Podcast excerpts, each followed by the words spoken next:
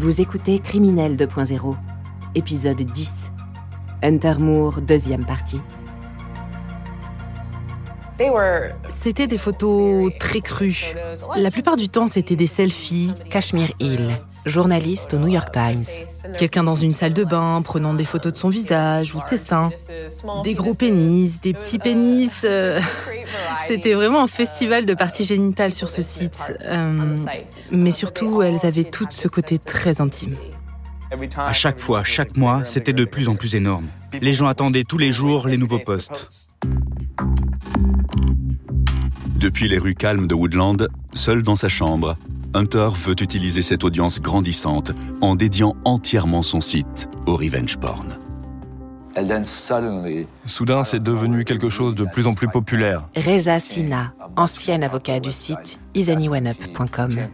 Et c'est pour ça qu'il a commencé à venir vers moi en me disant Eh, je veux créer une entreprise, monter un business, mais je ne sais pas comment faire. J'ai besoin de conseils parce que c'est en train d'exploser beaucoup plus vite que ce que j'avais anticipé. Le site était passé de 50 vues par jour à plusieurs centaines de milliers. Voilà comment j'ai commencé à être son avocat. Fin 2010, Is Anyone Up est maintenant uniquement dédié au revenge porn. Hunter Moore profite d'un tournant technologique majeur. Depuis le succès de l'iPhone en 2007, le monde a basculé, adoptant en masse les smartphones. De nouveaux outils devenus indispensables qui introduisent la photographie dans le quotidien de tous. Les habitudes sont révolutionnées, même les plus intimes. Je crois que c'était une période où tout le monde avait un smartphone. Kashmir Hill. Les smartphones avaient des caméras à l'avant et c'était très facile de prendre des photos de soi et donc très facile de prendre des photos de soi nue. Parce qu'aujourd'hui, la plupart de nos relations passent vraiment par le numérique. C'est normal que s'envoyer des photos nues soit une manière de nourrir l'excitation sexuelle. Et ça devient une partie intégrante de la relation.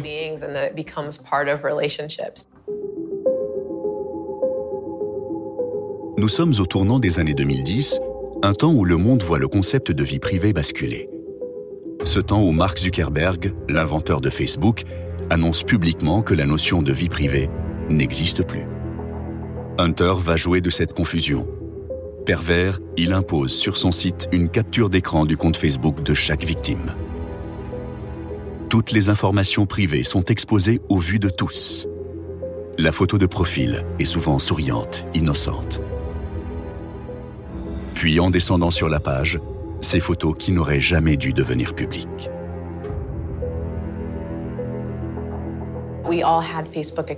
Nous avons tous un compte Facebook. Nous postons beaucoup de photos, des informations sur nous-mêmes, sur nos réseaux, nos événements, ce que nous allons faire. La société a réellement commencé à s'exposer sur la toile. Donc pour moi, Hunter Moore était le côté obscur de tout ça. Une sorte d'anticipation des dérapages que peuvent entraîner cette transparence en ligne que nous connaissons aujourd'hui. Dans une société saturée d'images, les partisans du revenge porn semblent ne plus savoir où se situent les limites morales. Pour eux, intimes ou publiques, toutes les photos se valent et se partagent sans distinction. À l'image d'Amanda Collins, qui a découvert Anyone Up à ses débuts. Quand elle apprend l'infidélité de son petit copain, elle tente de se venger à sa manière. Je me suis rendu compte qu'il y avait une autre fille dont je n'avais jamais entendu parler. Alors j'ai envoyé des photos de son compte Facebook. Mais elles n'ont jamais été postées parce que je pense qu'à ce moment-là, le site est devenu tellement populaire qu'il recevait trop de photos. J'ai fait ça parce que j'étais blessée. C'était dur. Je me suis sentie comme trahie. Je me suis dit, tu m'as prise pour une conne, alors je vais te faire passer pour un con.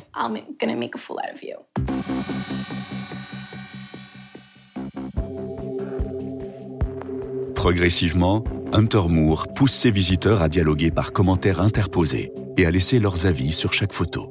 Le ton est parfois léger, mais le plus souvent bassement vulgaire. Et les lécher ces tétons, mon Dieu. Parfois même violent. Je vais la défoncer. Au début, si les gens postaient une photo, les autres s'en amusaient. Il pouvait aussi avoir des remarques désagréables. Mais après, plus le site est devenu populaire, plus les commentaires devenaient obscènes, agressifs, certaines fois vraiment dégoûtants. Les filles étaient presque violées par les garçons et les filles. Pour les mecs, c'était pris à la rigolade. Mais les filles, qu'elles soient belles ou non, étaient lynchées en direct sur le web.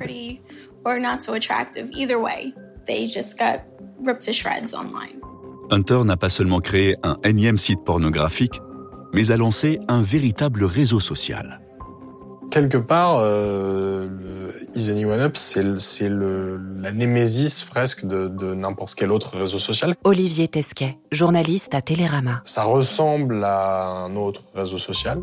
Ça, ça pourrait être n'importe quelle plateforme euh, sur laquelle effectivement on peut commenter, partager, échanger, etc. Sauf que ça poursuit effectivement un but qui est un but euh, euh crapuleux, d'humiliation, etc. En ligne, Hunter fait tout pour entretenir l'intérêt de sa petite communauté. Depuis sa chambre, il crée des rendez-vous quotidiens pour fidéliser le groupe.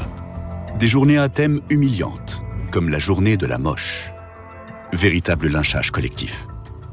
Séduits par le jeu, certains finissent même par poster eux-mêmes leurs photos pour s'amuser.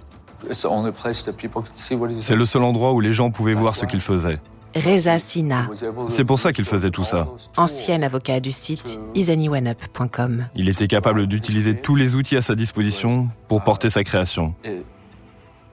Précisément, le but était de montrer les gens dans une situation vulnérable. Malheureusement, certaines personnes trouvent ça intéressant. C'est du divertissement et il jouait à divertir. Mais pour les victimes du site, cette petite entreprise de revenge porn n'a rien de divertissant. Les photographies prolifèrent à grande vitesse. À peine postées, elles peuvent être téléchargées et de nouveau partagées. Cette démultiplication des images inquiète. Mais personne ne sait comment se protéger du revenge porn. À ce moment-là, Hunter profite même d'une loi qui le met personnellement à l'abri des poursuites juridiques. Une loi sur le respect de la décence sur le web.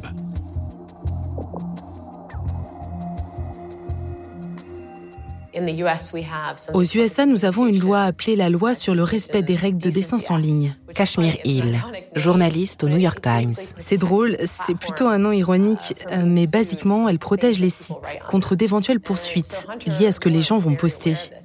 Et Hunter était très au fait de cette loi. Il disait Je suis protégé par la loi section 230.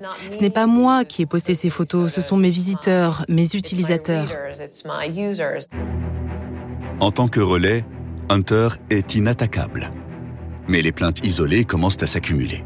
Les victimes désespérées lui envoient mail sur mail le suppliant de retirer leurs photos. Mais Hunter refuse de priver son site de son contenu sulfureux. Je lui disais, Hey, retire ces photos. Tu as des centaines de milliers de photographies, retire celle-là. Reza Sina. Je lui répétais, essaie juste d'avoir une politique. Si quelqu'un vient te voir et te demande de retirer sa photo du site, fais-le. Ça n'en vaut pas la peine. Tu ne veux pas de procès et c'est la meilleure des choses à faire.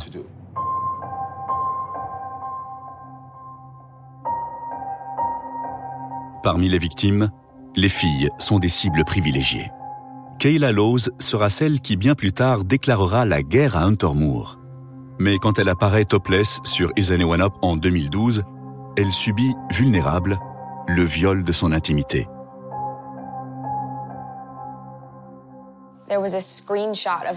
Sur le site, il y avait une capture d'écran de mon compte Twitter. Donc beaucoup de gens ont commencé à m'écrire directement et à faire des commentaires sur mon compte Twitter concernant la photo. Ils disaient des choses comme euh, t'as l'air mignonne, je te baiserais bien. Que des choses comme ça, vraiment vulgaires. Donc j'ai arrêté de faire du théâtre. Je ne travaillais plus au restaurant. Tout devenait toxique pour moi. Et tout le monde autour de moi savait. Carrie Goldberg est une des rares avocates spécialisées dans le domaine de la pornographie non consentie en ligne. Un combat qui lui est cher. Je suis avocate depuis 8 ans. j'ai été la cible de quelqu'un, donc j'ai appris beaucoup au sujet de la vie privée sur Internet, le harcèlement et les limites qu'il était possible d'imposer à ces gens. Et quand j'ai regardé mon problème sous un autre angle, j'ai arrêté mon précédent job et j'ai commencé cette spécialité. J'espérais aider les victimes de la violation de la vie privée sur Internet et du revenge porn. Mais je ne réalisais pas que ce phénomène allait se banaliser et que j'allais en faire mon activité exclusive. D'expérience, Carrie Goldberg sait que la police porte peu d'attention aux victimes de revenge porn, les renvoyant souvent à leurs propres responsabilités.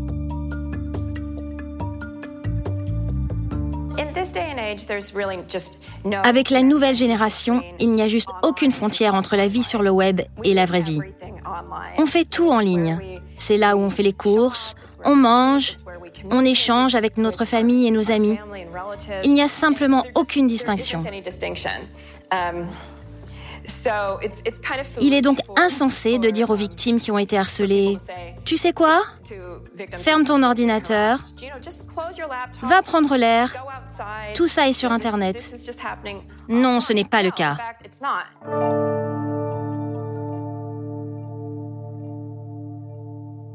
Exposées sur la toile, les victimes du revenge porn perdent tout contrôle sur leur image. Certaines d'entre elles ne parviennent pas à se relever de cette humiliation publique.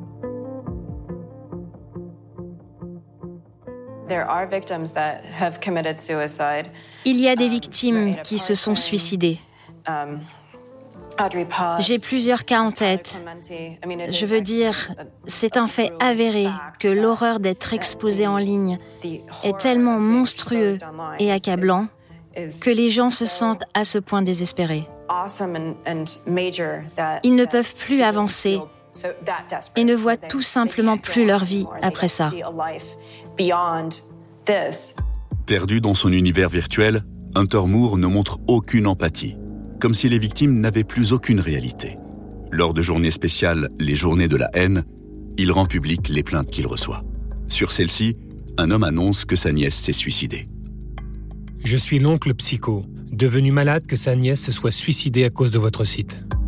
Enfermé dans son personnage de rebelle cynique, Hunter Moore assume ses actes jusqu'au bout. Dans cet article, il annonce Je vais passer pour un gros salopard, mais soyons réalistes une seconde. Si quelqu'un se tue après avoir été sur le site, vous savez combien je me fais?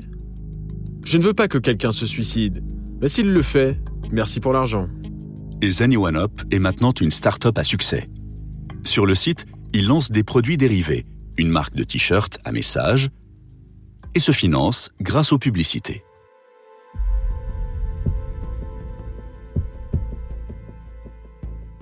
Vous venez d'écouter Criminel 2.0.